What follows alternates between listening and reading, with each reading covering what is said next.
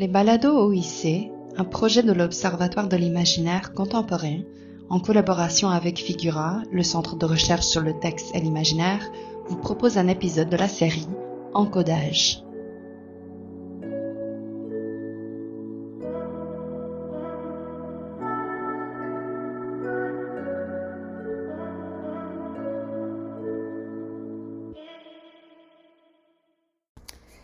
Bonjour à toutes et à tous et bienvenue à ce nouvel épisode de la série Encodage des balados OIC.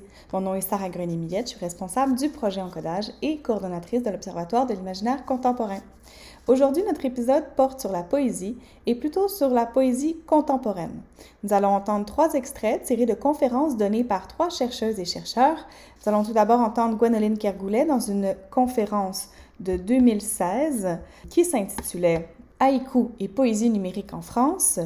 Puis, nous allons entendre un extrait d'une communication donnée par Yann Saint-Onge en novembre 2014 au sujet de euh, la poésie performance. Et nous allons finir avec un extrait d'une conférence donnée par Madeleine Stratford en avril 2015 dans le cadre des conférences Salon Double sur la traduction de la poésie contemporaine. Donc, pour commencer, un premier extrait nous vient donc d'une conférence donnée par Gwenoline Kergoulet dans le cadre des midi-conférences euh, du laboratoire NT2 chaire de recherche du Canada sur les arts et littérature numérique.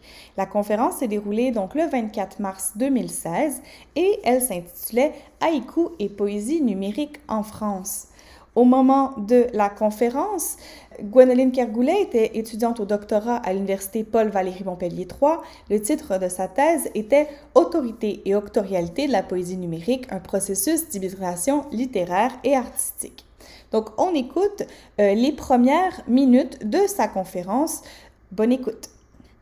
À la fin des années 80, Jacques Roubaud répond à une enquête euh, menée sur la situation de la poésie en France euh, ceci. Le constat de l'absence de la poésie est souvent fait, n'est plus à faire. On pourrait même dire qu'il occupe plus de place que la poésie elle-même. Pourtant, en 2012, alors que l'appropriation des nouvelles technologies par des auteurs et éditeurs français suscite de nombreux débats, Paul Fournel entrevoit un second souffle pour le genre grâce au numérique et à Internet. Et le livre électronique, dit-il, peut donner une chance à la nouvelle, à la poésie, si tous les matins on peut recevoir par abonnement un bon poème sur son iPhone, qui dit qu'on ne prendra pas l'habitude de lire dans le métro Contre la marginalité de la poésie contemporaine dans le secteur du livre, euh, le numérique et Internet pourraient donc, selon ce propos, réinvestir un genre qui semble avoir perdu sa place dans la culture vivante.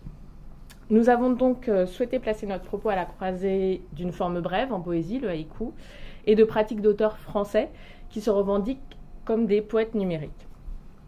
Alors, euh, bon, pour euh, redonner quelques définitions, le haïku d'abord est un poème court d'origine japonaise de 17 syllabes, souvent représenté en traduction sous la forme de trois vers de 5, 7 et 5 syllabes. Et dans sa conception traditionnelle, il comporte un mot indiquant une saison et un mot césure. L'émotion naît alors de la contraction et de l'implicite du poème, de la brièveté et de la simplicité des moyens mobilisés. Dès la fin du XIXe siècle, la forme connaît un très fort succès euh, en Europe et exerce un attrait euh, sans précédent sur les poètes euh, occidentaux comme contrepoint surtout à la, poésie classique. Donc si l'appropriation de la forme et sa traduction ont souvent été controversées, il n'en demeure pas moins que sa simplicité apparente lui a vraiment acquis une renommée internationale. Ce que nous nommons poésie numérique ne rencontre pas la même popularité et une présentation semble nécessaire. Donc en France, un petit groupe d'auteurs revendique l'existence de cette poésie à travers leur création et leurs textes euh, théoriques. Ils défendent une conception de la poésie numérique où la dimension technique est incontournable, et leurs poèmes sont composés par et pour l'outil technologique et manipulent souvent un tissu sémiotique composé de textes, d'images et de sons. Leurs œuvres utilisent également un dispositif de lecture spécifique qui peut faire appel à, à différents flux d'informations comme euh, l'Internet, des capteurs, des générateurs et des générateurs de données et l'interaction du lecteur.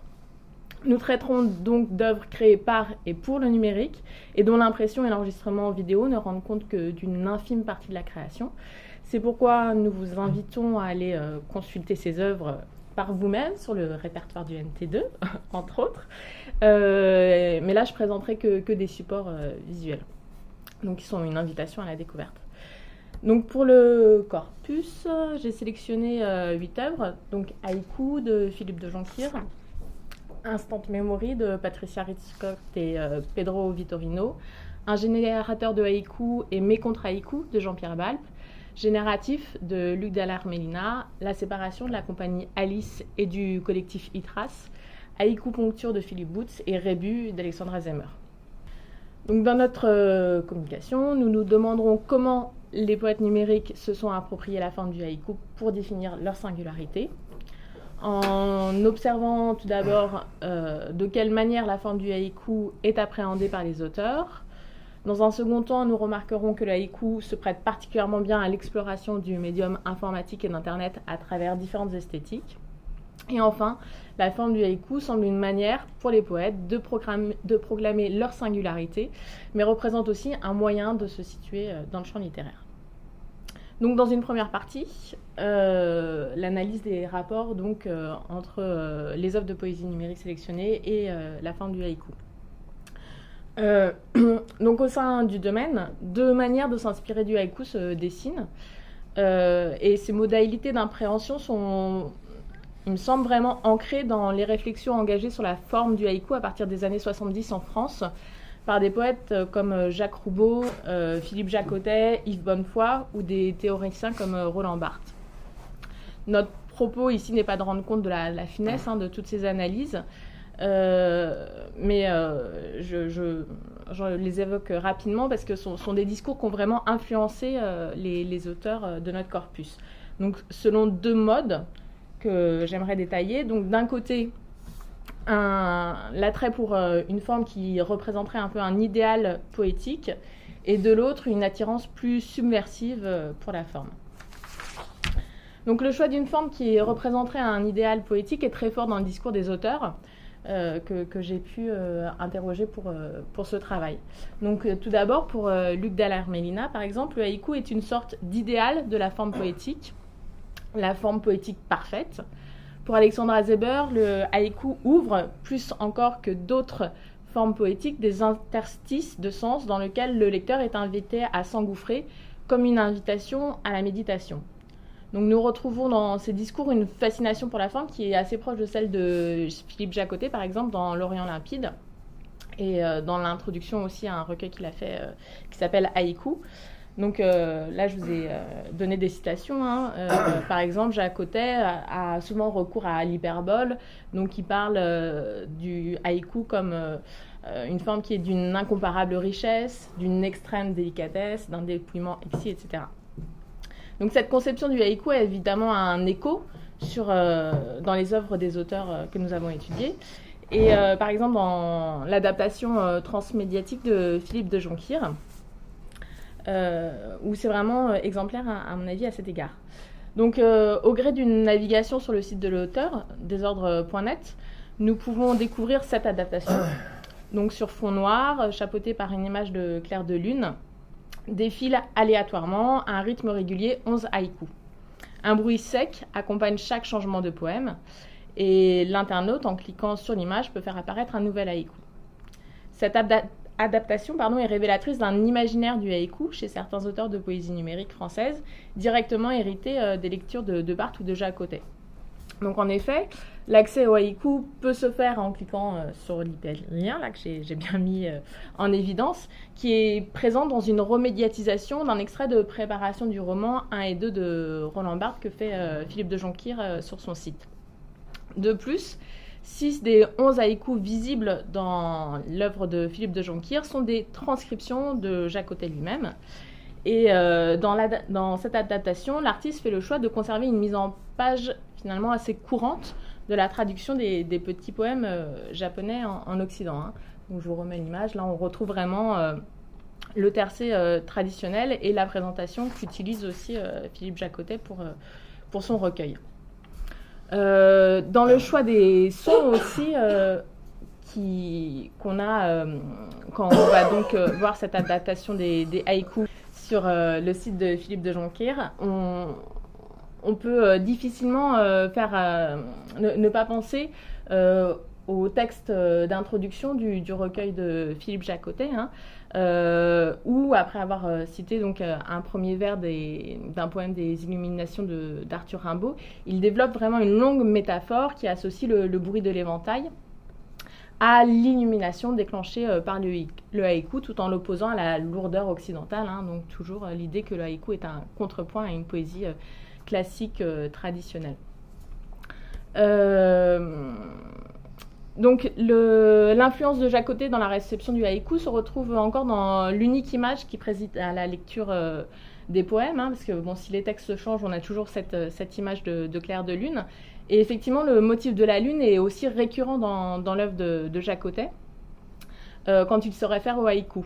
C'est vraiment un, objet de, contemplation qui a l'intérêt ici euh, d'être une image souvent mobilisée euh, par, par la forme et qui devient une, une sorte d'allégorie de l'objet poétique, précieux et transitoire, à renouveler sans cesse.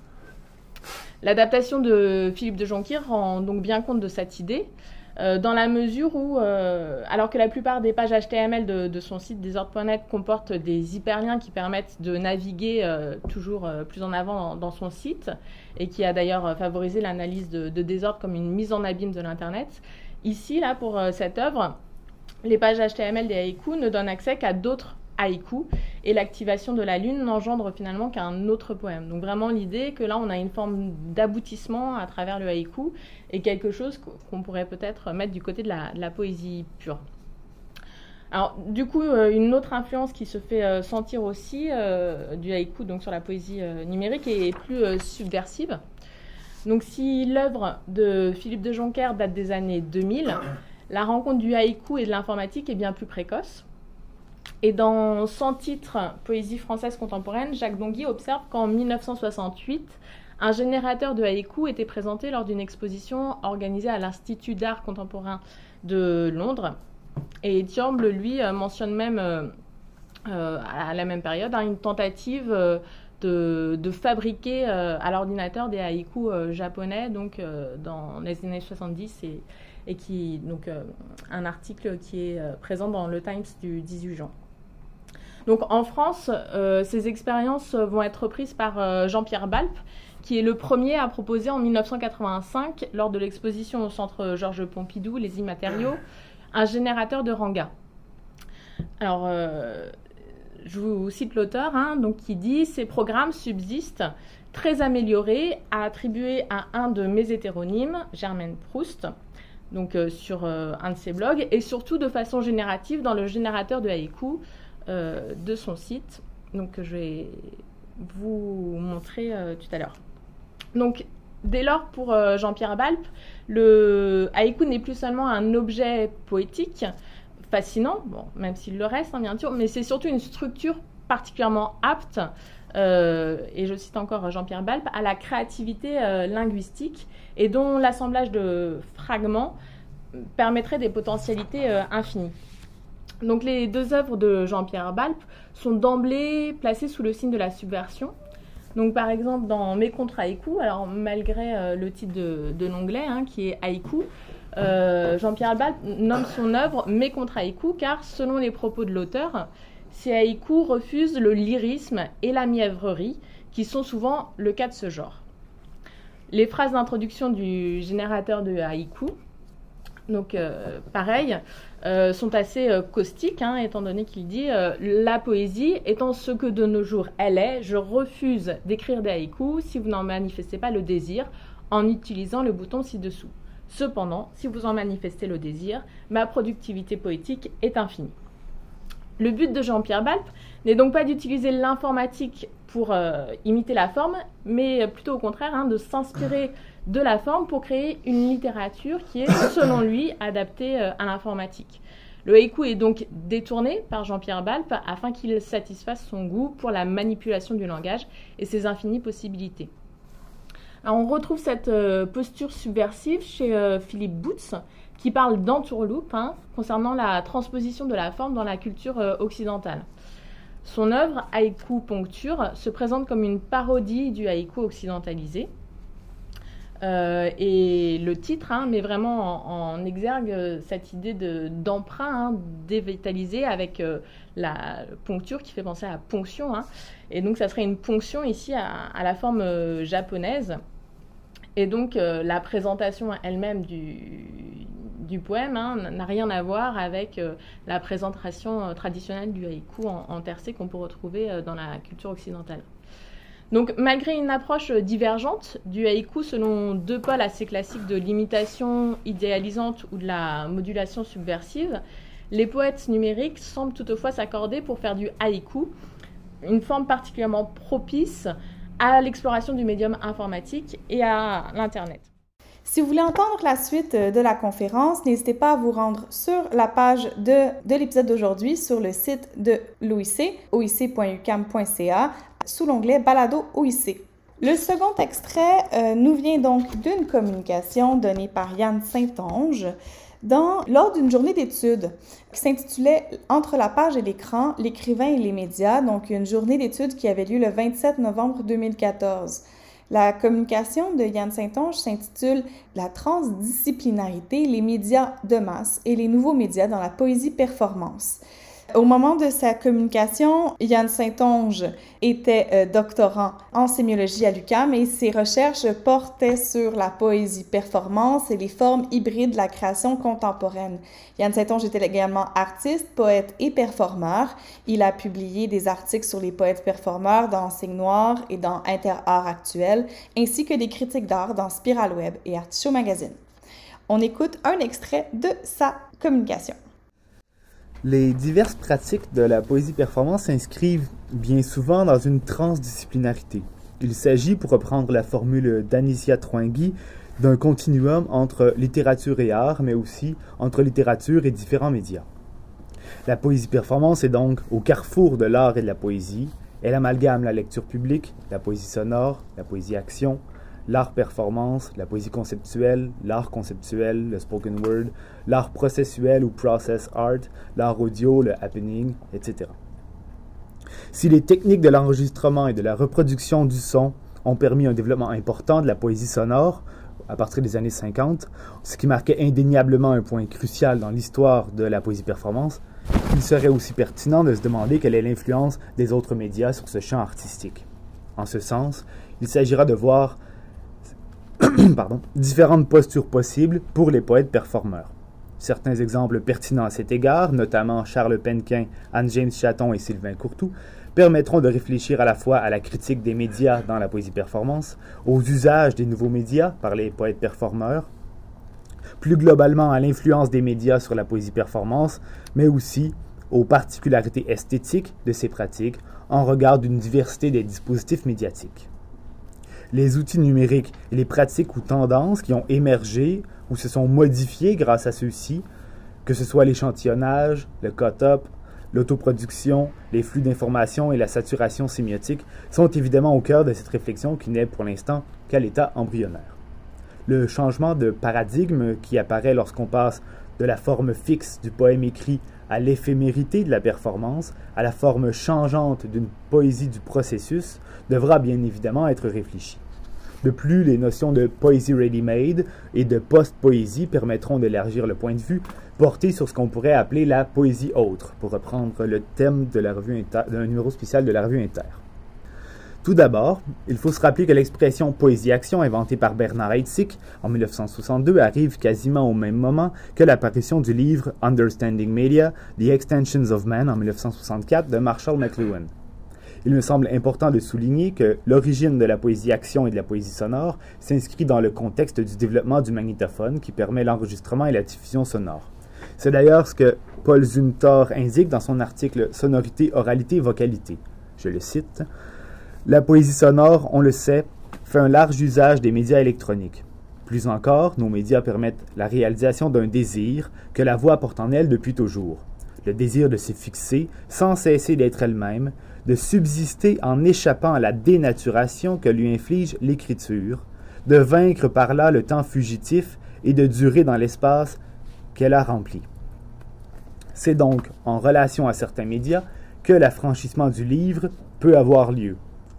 La première critique des médias des poètes performeurs serait donc adressée au livre, c'est-à-dire le média privilégié de la littérature depuis l'invention de l'imprimerie.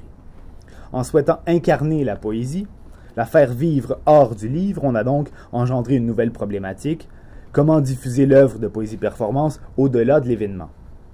L'usage de différents médias sera donc envisagé, en particulier ceux qu'on peut associer à l'audiovisuel, ce qui ne veut pas dire que la critique des médias ne continuera pas d'exister au sein même des œuvres de poésie performance. Par exemple, l'œuvre intitulée La télévision de Charles Penquin se retrouve dans une revue audio sous forme de disque, ce qui suppose l'usage d'un média de diffusion à plus grande échelle que la performance en direct devant public.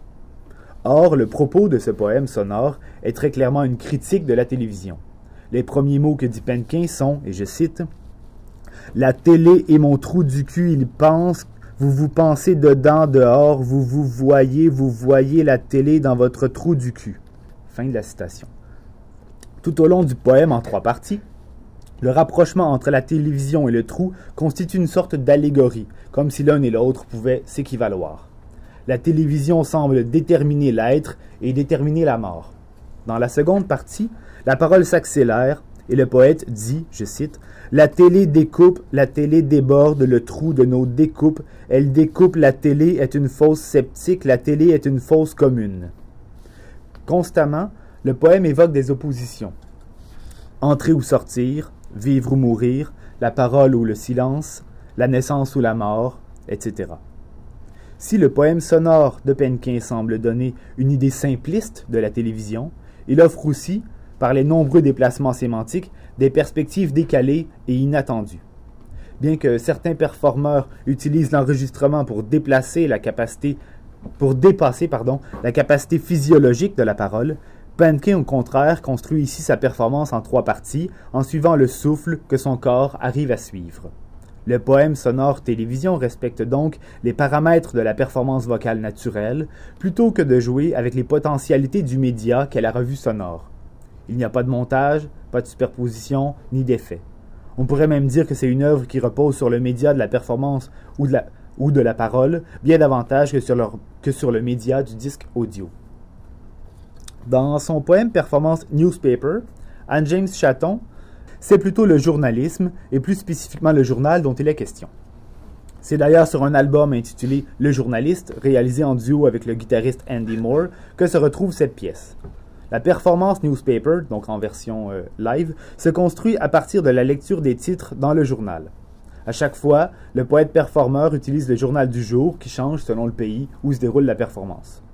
On pourrait qualifier ce texte poétique de poésie ready-made, comme le propose Gaëlle Théval dans sa thèse Poésie ready-made 20e-21e siècle, dans laquelle elle explique comment le principe du ready-made de Marcel Duchamp permet d'aborder les pratiques de la poésie contemporaine qui utilisent du texte trouvé sans pour autant relever du plagiat ou du collage.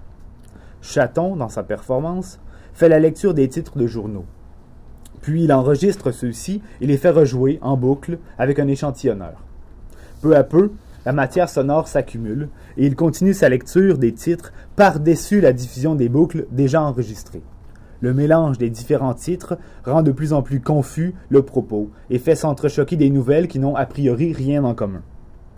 Les mots deviennent une simple matière à la limite du bruit. L'usage de l'échantillonneur permet de créer une esthétique du cycle et de l'accumulation, voire de l'excès.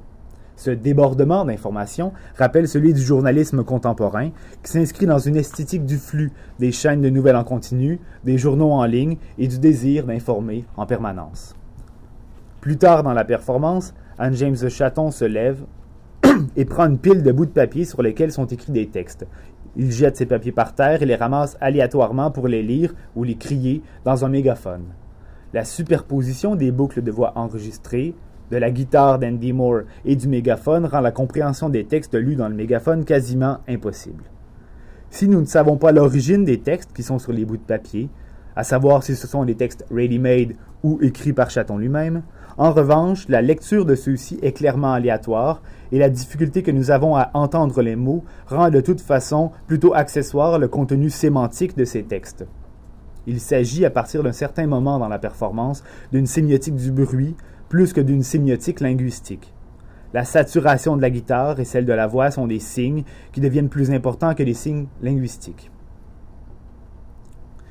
Si la critique de la télévision chez Penkin est un peu plus claire, la critique du journal et du journalisme chez Chaton n'est pas aussi frontale. C'est peut-être plus la forme que le fond qui permet d'y voir une certaine critique. Les titres du journal constituant le texte du poème n'indiquent pas de posture, de posture critique, mais l'excès d'information et l'excès de parole montrent bien la vacuité possible des médias d'information. En montrant cette surabondance d'informations, le performeur rend plus évident le brouhaha médiatique et la lassitude, voire le désintérêt que cela peut engendrer pour les destinataires. Le paradigme du flux inhérent aux médias de l'information actuels constitue très certainement un enjeu fondamental de cette œuvre d'Anne James Chatton. Chaque image fait appel à d'autres images, produisant un enchaînement incoactif de perception, écrit Grégory Chatonsky pour illustrer ce phénomène de flux permanent. Par ailleurs, on peut aisément constater que la poésie sonore représente une part très restreinte et peu connue de la création artistique contemporaine. En revanche, les médias de masse comme la presse écrite, la télé et la radio constituent des réseaux à la fois importants et influents. En traitant de la question des actualités dans sa pièce Newspaper, Chaton vient mettre en évidence la distinction entre la culture populaire et la culture savante, ainsi que celle entre la culture de masse et la culture de niche. En effet, en s'inspirant du concept économique du marché de niche, c'est-à-dire un petit segment de marché, on peut voir la pratique de Chaton, mais ce serait vrai de l'ensemble des poètes performeurs, comme un marché de niche, comme un champ culturel restreint, par opposition à la culture de masse. Il est donc important de se rappeler McLuhan. Le médium de la poésie performance est déjà un message n'est évidemment pas le même que celui des grands médias. La définition du dictionnaire Larousse précise d'ailleurs l'incompatibilité de la niche avec les grandes entreprises, ce qui, bien entendu, inclut les grands médias. Je cite l'extrait de la définition du Larousse. La niche est surtout est souvent délaissée par les grandes entreprises pour des raisons de rentabilité, car ce micro-marché a un potentiel faible de clientèle. La question n'est donc pas tant d'envisager la pratique de chatons ou des poètes performeurs dans la perspective du marché économique, mais de mettre en évidence la distinction fondamentale qu'il y a entre ces pratiques artistiques et le fondement même des médias de masse. Ainsi, Chaton n'a pas besoin de s'opposer littéralement aux médias, puisque sa pratique en soi relève d'une toute autre modalité. L'apparition de l'Internet a changé énormément le paysage médiatique. En effet, avec le web, le même média permet autant une diffusion de masse qu'une diffusion de niche. Qui plus est, la facilité d'accès des plateformes d'autodiffusion permet aux poètes performeurs de diffuser leur travail autrement que par la performance elle-même. En ce sens, Charles Penquin est un cas exemplaire. Il multiplie les diverses lectures enregistrées, les textes et les images de ses performances via l'Internet. Entre autres, son poème sonore à la télévision, dont il a été question précédemment, a été repris sous une nouvelle forme. Il s'agit d'une vidéo reprenant la première, partie des trois, la première des trois parties de son poème. Au début de la vidéo, les mots on s'allume et on s'éteint alternent à l'écran, reprenant le principe de l'opposition qu'on retrouve partout dans le poème. Puis le texte est lu par Charles Penquin, qui se trouve hors cadre, tandis que sa collaboratrice Nelly Larguier, qui est à la fois artiste sonore, poète, musicienne, performeuse, est filmée en gros plan et elle répète au fur et à mesure le même texte que Penquin. Cette nouvelle forme permet de comprendre d'une part le caractère fragmentaire et fragmenté de l'œuvre de Penquin. Il ne s'agit pas de construire une œuvre dans une forme finale et définitive, mais de disséminer la poésie et d'en faire un processus évolutif et variable, au gré des performances, des actions et des éditions. Bien entendu, le caractère ludique de cette vidéo rappelle le jeu du perroquet qu'affectionnent particulièrement les enfants, qui consiste à répéter ce que dit l'autre jusqu'à ce que l'agacement devienne insupportable. Or, bien que la vidéo en ligne puisse se penser comme de l'image, mouvement et du son, à l'instar de la télé et du cinéma, elle implique un paradigme fort différent, à savoir l'autodiffusion. En somme, la critique de la télévision n'a donc rien de contradictoire avec l'usage de la vidéo en ligne. Qui plus est, le rôle important que joue la vidéo en ligne depuis plusieurs années en fait un média clairement ancré dans notre rapport au quotidien et à la banalité, ce qui par ailleurs est une question cruciale dans l'art performance et la poésie performance. Pour Grigory Chatonsky, l'Internet ne doit pas se penser de manière séparée de l'esthétique quotidienne. Internet est sans doute aujourd'hui la forme privilégiée du réseau, son symptôme le plus intense, mais n'est pas exclusif d'autres approches. On ne saurait plus séparer l'esthétique des technologies de l'esthétique quotidienne parce que la première est inextricablement entrelacée à la seconde. C'est aussi pourquoi les expérimentations numériques sont le prolongement des pratiques artistiques du XXe siècle. Ainsi, on peut considérer que la diffusion en ligne d'une vidéo de poésie performance est à la fois le prolongement de la pratique performantielle, mais que ça relève aussi d'une esthétique qui est tout autant celle de l'Internet que celle du quotidien et de l'expérience phénoménologique. La liberté qu'offre à l'artiste le média de la vidéo en ligne s'oppose donc à l'aliénation offerte par la télévision pour rester dans la logique binaire du poème de Penquin. Quoique, pour être plus précis, le poème performance La télévision est plutôt une logique binaire qui se défait et se refait en permanence au gré des métaphores. Si vous voulez écouter la conférence de Yann Saint-Onge au complet, elle est disponible encore une fois sur le site de l'OIC. Notre dernier extrait pour l'épisode d'aujourd'hui nous vient euh, d'une conférence donnée par Madeleine Stratford dans le cadre des conférences Salon Double conférence qui s'intitule Traduire la poésie contemporaine, une expérience extrême. La conférence s'est tenue le 25 avril 2015 et au moment de sa, euh, de sa conférence, Madeleine Stratford était professeure au département d'études langagières de l'Université du Québec en Outaouais. Après avoir étudié les langues modernes et la littérature allemande, euh, Madeleine Stratford a obtenu un doctorat en traductologie de l'Université Laval en 2010. Elle a enseigné l'allemand à l'Université McGill et à l'Université Laval. Elle enseigne au moment de euh, cette conférence-ci euh, la traductologie, la traduction littéraire et la traduction générale à l'UCO. Elle se spécialise dans la traduction de la poésie contemporaine, le sujet sur lequel euh, porte cette conférence. Son premier recueil de poésie, Des mots dans la neige, est paru en 2009 en France aux éditions Anagramme. Sa traduction française du recueil, intitulé Ce qu'il faut dire à des fissures de l'Uruguayenne Tatiana Oromio est paru en juin 2012 à Paris aux éditions de L'oreille du loup.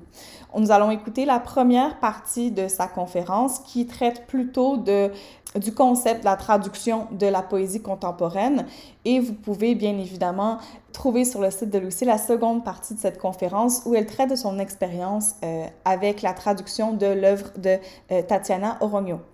Donc, on en écoute un extrait. Eh on m'a très bien présenté. Euh, j'aimerais euh, débuter en, remerciant infiniment les organisateurs de Salon Double ici, euh, Brigitte, Pierre-Luc, de m'avoir invité à m'entretenir avec vous d'un sujet qui me passionne, la traduction poétique. Vous savez, quand on m'a invité à vous parler ici, on m'a dit Salon Double s'intéresse à l'extrême contemporain en littérature. Je me suis dit parfait, je traduis de la poésie extrêmement contemporaine et c'est sans contredit pour moi une expérience extrême. Ça va bien? Et c'en est une à plusieurs égards. Euh, du point de vue de Monsieur Tout le Monde, comme on pourra le voir tout à l'heure, euh, comme du point de vue des théoriciens de la littérature et de la traduction. Peut-être euh, n'avez-vous pas lu le résumé de ma conférence, donc pour vous situer un peu, je vais aborder d'abord ma vision de l'acte de traduction de la poésie contemporaine, une vision bien sûr qui est alimentée par mes lectures théoriques, un doctorat. Imaginez-vous, ça se fait et ça ne s'oublie pas, à mon grand étonnement. Euh, l'acte de traduction de la poésie contemporaine, donc, euh, avec ce que cet acte comporte en soi de différent, voire de téméraire par rapport à la traduction d'autres types de textes.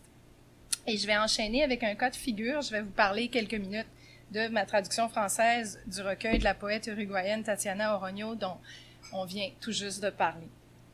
Euh, je vais exposer un peu en quoi cette expérience m'est apparue extrême en lien avec le contexte euh, original dans lequel est née la traduction, la nature particulière des textes à traduire et les échanges intenses que j'ai eus avec la poète au tout début et au terme du processus. La première question qu'on me pose quand je dis que je traduis de la poésie est euh, pourquoi donc? Traduire la poésie, c'est une expérience extrême parce qu'aux yeux de la grande majorité des gens, ça semble être un acte vain, voire carrément inutile. Traduire de la poésie, c'est jusqu'à un certain point, donc aller à contre-courant. Dans la langue originale, déjà, la poésie se vend peu. Et on peut supposer, comme le font la plupart des gens, qu'elle se dirige à un public restreint, souvent considéré un peu hétélo, politiquement engagé ou fleur bleue. Et détrompez-vous, hein, traduire des poèmes n'est pas une activité lucrative, et ce, même si ce genre est le mieux rémunéré par le programme d'aide à la traduction littéraire du Conseil des arts. Quand un livre est financé par le Conseil des arts, euh, le traducteur reçoit 25 sous du mot, quand c'est de la poésie, comparativement à 20 sous du mot quand c'est du théâtre et 18 sous du mot pour les autres genres. Mais quand on pense qu'un recueil de poésie qui fait, disons, 6000 mots peut prendre un an à traduire, ou plus, enfin, vous voyez où je veux en venir. Pourquoi donc voudrait-on traduire des poèmes? Aux sceptiques, je répondrai, on traduit de la poésie parce qu'on aime la poésie, ou qu'on aime les poètes qu'on traduit, qu'on veut les partager avec tout le monde, par amour. Saviez-vous qu'une centaine de recueils et d'anthologies de poésie québécoise de langue française ont paru en traduction espagnole en Amérique latine entre 1980 et 2010? C'est quand même un bon nombre de livres pour un genre impopulaire et pour une petite province. C'est peut-être un peu parce que le Québec aime ses poètes qu'il les exporte ainsi, et c'est peut-être parce que les gens en Amérique latine nous aiment un peu qu'ils nous traduisent. Parce que quand on aime la poésie, on se rend vite compte qu'un poème, de par sa nature même, demande à être entendu, ressenti, mais surtout interprété. C'est peut-être le genre littéraire le plus concentré, le plus hermétique parfois, plus intense. A fortiori, un poème donne lieu à de nombreuses lectures. Il va donc de soi qu'il inspire plusieurs traductions distinctes, produites de façon consécutive ou simultanée, publiées ou non, que leur auteur original connaisse ou non les versions. Et que, l'auteur, même des traductions, soit au courant qu'il en existe d'autres. En fait, un poème peut être si polysémique qu'une même traductrice est susceptible de l'interpréter et de le transposer de multiples façons. Voilà probablement pourquoi Albert Schneider considère, et je cite, qu'une traduction de poème n'est jamais terminée. L'auteur s'arrête à une certaine solution, c'est tout. Euh, vous savez, le fait qu'une traductrice se soit arrêtée à une certaine solution ne signifie pas pour autant que ce soit tout. Car rien n'empêche une nouvelle traductrice de contribuer elle aussi au processus jamais terminé de la traduction du poème. Une autre observation qu'on me fait fréquemment quand je dis que je traduis de la poésie est la suivante. Ce doit être vraiment difficile de traduire des rimes. Ce à quoi je réponds, ce à quoi je réponds du tac au tac, la poésie que je traduis ne rime pas. Un silence gêné s'ensuit immanquablement. Mais me demande-t-on quand on l'ose, à quoi reconnaît-on un poème sinon à ses rimes? Beaucoup de théoriciens n'expliquent pas systématiquement en quoi consiste le caractère poétique des textes qu'ils regroupent sous l'appellation de poème. Or, la façon dont la traductrice conçoit le genre poétique aura une grande influence sur sa façon de traduire des poèmes. On ne peut pas définir la poésie en termes de longueur, puisqu'il existe des poèmes ne comptant qu'un seul mot et d'autres s'étirant sur des dizaines de pages. Il est tout aussi impossible de définir le genre en vertu des canons de la versification, car en poésie contemporaine, plus elle est extrême, plus elle est contemporaine, la strophe, le vers et souvent même le mot libre son roi, sans compter l'existence du poème en prose qui, lui, fait éclater les frontières génériques. Bon, un poème étant d'abord un texte, la matière première dont il est construit est la langue. Ainsi, la traduction d'un poème constitue, à première vue du moins, elle aussi, une opération de nature linguistique, impliquant le transfert d'un certain contenu d'une langue à une autre. Jusque-là, ça va bien? À ce sujet, Antoine Berman, dont je pourrais peut-être dire qu'il est mon maître à penser en traductologie, c'est un herméneute. Antoine Berman, donc, fait remarquer qu'aucun discours littéraire n'est jamais entièrement conforme à la norme, son, son individualité étant définie par les possibilités qu'offre la langue à l'auteur et par les libertés que ce dernier prend avec elle. De ce point de vue, le discours littéraire est toujours étranger non seulement en regard de la langue d'arrivée lorsqu'il est traduit, mais aussi, partiellement, en regard de la sienne propre. En effet, Berman postule que tout texte littéraire est construit dans un certain écart à sa langue. Il semble donc que la voix du poème se fasse d'abord entendre dans un traitement personnalisé, voire inusité, de la syntaxe, de la ponctuation, du lexique source, autant de détails que la traductrice de poésie doit être en mesure de repérer dans les poèmes qu'elle veut recréer. Or, S'il est vrai que tous les auteurs, poètes ou non, prennent des libertés avec leur langue à un degré plus ou moins important, Hugo Friedrich précise que les poètes modernes et contemporains cherchent consciemment à surprendre et à déconcerter le lecteur. En effet, Friedrich explique qu'ils font carrément exprès, et je cite, pour introduire des éléments de trouble, de rupture absolue, d'étrangeté, refusant toute norme. Fin de citation.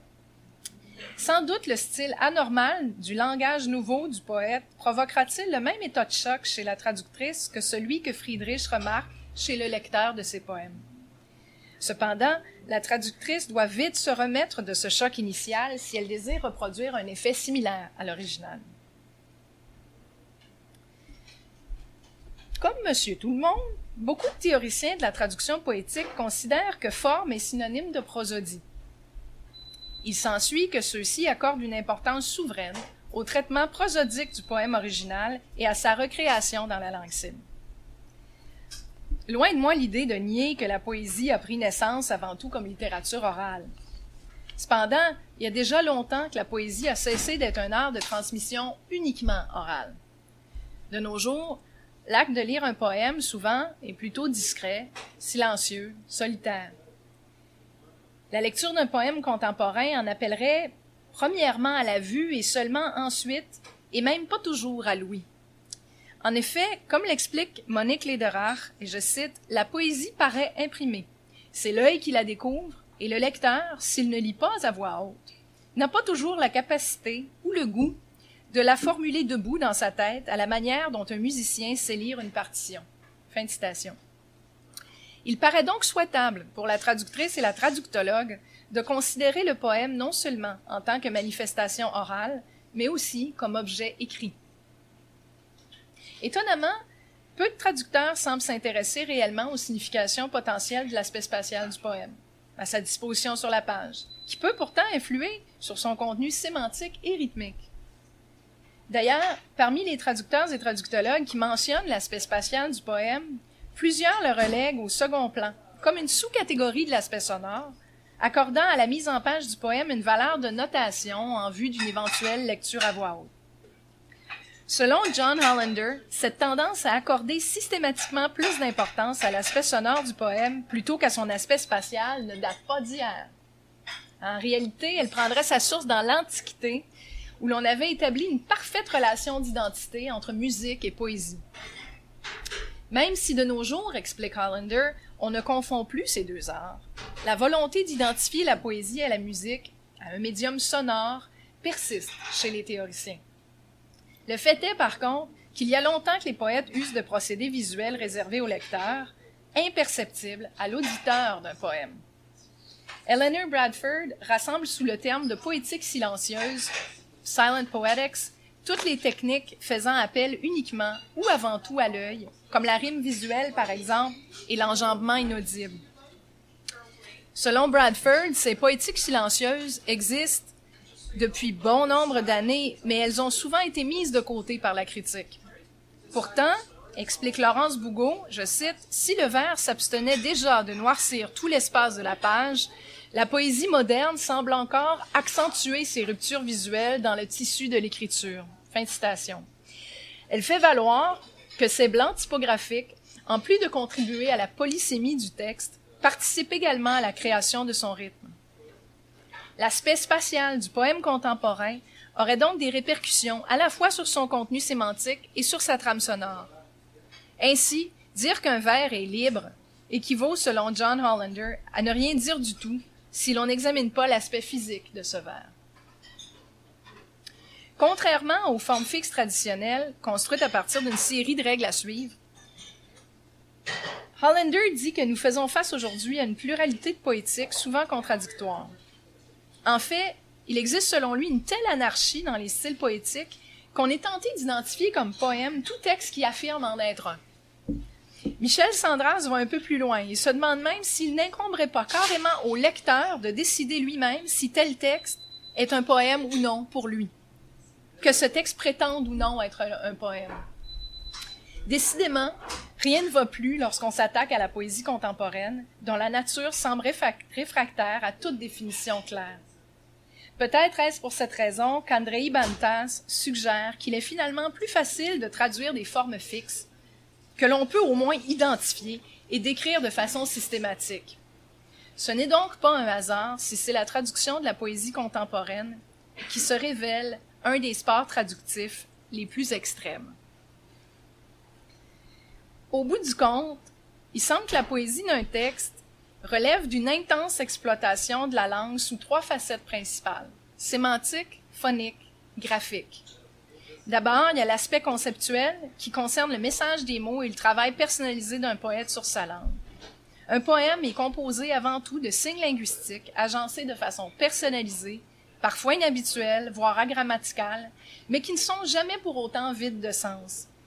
Comme le texte en prose, le poème transmet lui aussi toujours quelque chose au lecteur, même s'il est parfois difficile de savoir exactement ce dont il s'agit. Ensuite, il y a l'aspect sonore, car tout poème, c'est vrai, peu importe sa forme, présente toujours un certain travail phonique. Par exemple, il va faire entendre au lecteur, dans sa tête ou réellement s'il le lit à voix haute, le rythme des syllabes et l'harmonie ou la cacophonie des consonnes et des voyelles. Et certains mots n'ayant normalement aucun lien sémantique peuvent se trouver liés, comme par magie, par des ressemblances phoniques. Enfin, dès qu'il pose sa plume sur la page, le poète crée une entité concrète, visible dans l'espace. Cet aspect spatial concerne le dessin graphique des strophes, des vers et des mots ou blocs de mots imprimés sur la feuille, ponctués de signes orthographiques et d'espaces blancs. John Leonard identifie notamment jusqu'à huit niveaux de ponctuation, allant de la lettre elle-même au livre en entier. Alors qu'Eleanor Berry relève non moins de douze fonctions potentielles du traitement poétique de l'espace. Cette profusion donne à penser que la spatialité du poème contribue de façon substantielle à sa signifiance globale, qu'il soit versifié ou non, de forme fixe ou non. À partir de ces observations, il paraît évident que le poème n'est pas une structure musico-sémantique binaire, mais plutôt une structure musico-graphico-sémantique ternaire. Par conséquent, la poéticité d'un texte source, que l'on devrait en principe pouvoir retrouver dans sa ou ses traductions, se situe selon moi à trois niveaux. Celui du concept, sémantique, celui du son, phonique, et celui de l'image, graphique. Pour moi, ce qu'il s'agit de reproduire dans mes traductions est ce caractère unique du poème, né de l'interdépendance entre les trois aspects qu'il compose. Pris en bloc, le poème est un tout parfois difficile, voire impossible à appréhender. Toutefois, chacun des côtés de ce triangle constitue selon moi une porte permettant à la traductrice d'entrer dans le poème source et d'en cerner la particularité qu'elle pourra ensuite tenter de reproduire, recréer ou ressusciter dans la langue cible. Traduire la poésie est une expérience de l'extrême, car la traductrice de poèmes, contrairement au traducteur de textes pragmatiques par exemple, doit se fier souvent à son cœur plus qu'à sa tête. Une trop grande fixation sur les mots, leur signification du dictionnaire, peut vite emprisonner la traductrice de poésie, la bâillonner. Au lieu de s'arrêter aux entrées lexicologiques et à leur agencement, il s'agit de s'attarder à l'émotion que la lecture du poème fait naître en soi. Françoise Wilmart résume cette idée lorsqu'elle écrit qu'en traduction, et j'ajouterais surtout en traduction poétique, surtout quand il s'agit de poésie contemporaine, il s'agit avant tout, dit-elle, de ressentir le texte de départ. Au bout du compte, la traductrice doit bel et bien comprendre le texte original, mais plutôt dans le sens de le prendre en soi, de l'embrasser dans son ensemble ou d'en avoir une connaissance intuitive, plus que cognitive. Pour ce qui est du jugement qualitatif que l'on peut porter sur une traduction de poésie, il restera toujours subjectif, influencé par nos goûts personnels et par l'air du temps. Je suggère donc qu'un poème mérite d'être traduit tous les jours et autant de fois que possible.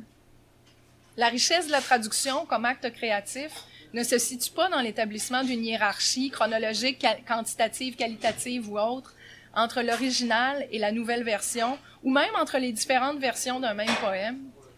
Mais, mais la richesse se situe dans une fertile collaboration, coopération entre les textes sources et cibles, évidemment, mais aussi, le cas échéant, entre les divers textes cibles eux-mêmes, car il n'est pas rare qu'un même poème soit traduit à plusieurs reprises par différentes personnes ou à plusieurs reprises par une même personne. Donc, c'est tout pour l'épisode d'aujourd'hui. Encore une fois, un grand merci pour votre écoute et à la prochaine!